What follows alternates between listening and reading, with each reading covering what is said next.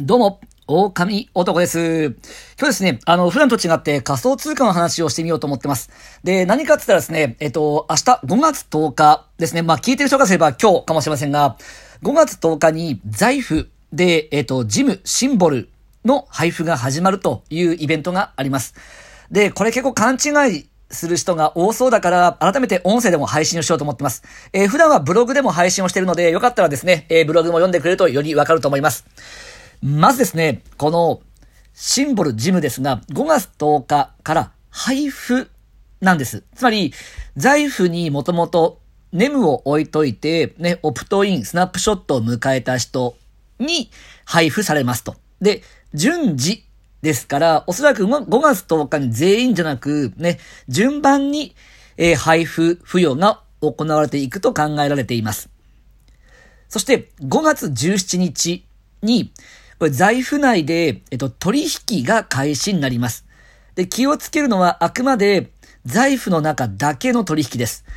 ので、まだこの段階でですね、あの、外部から入出金はできません。ので、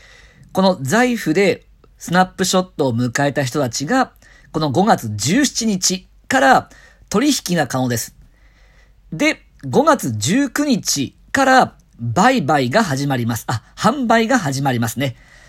つまり、取引とこの販売の違いは大丈夫ですかね。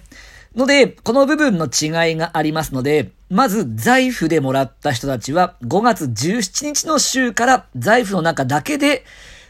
売り買いが可能になっていきます。そして、5月の末からは入出金の申請が開始予定という風に発表があります。ので、もらったジムを使ってハーベストをしたいとね、思う方は最短で5月の末以降という形ですね。それまではジムを出すことができません。ので、これ勘違いしたけどもう一回言っとくと、5月10日以降にまず配布です。まだここ売り買いできません。で、5月の17日から財布の中で取引が可能になります。5月19日、財布で販売が開始です。で、5月末から入出金の申請が開始予定。ので、財布外で持ってる人、財布外に出したい人は5月末からになりますんで、ハーベストを期待してる人、5月10日以降にすぐハーベストができるって勘違いしてると、ね、あ、肩透かし食らっちゃうからぜひ気をつけて、ね、明日以降を迎えてほしいなと思ってます。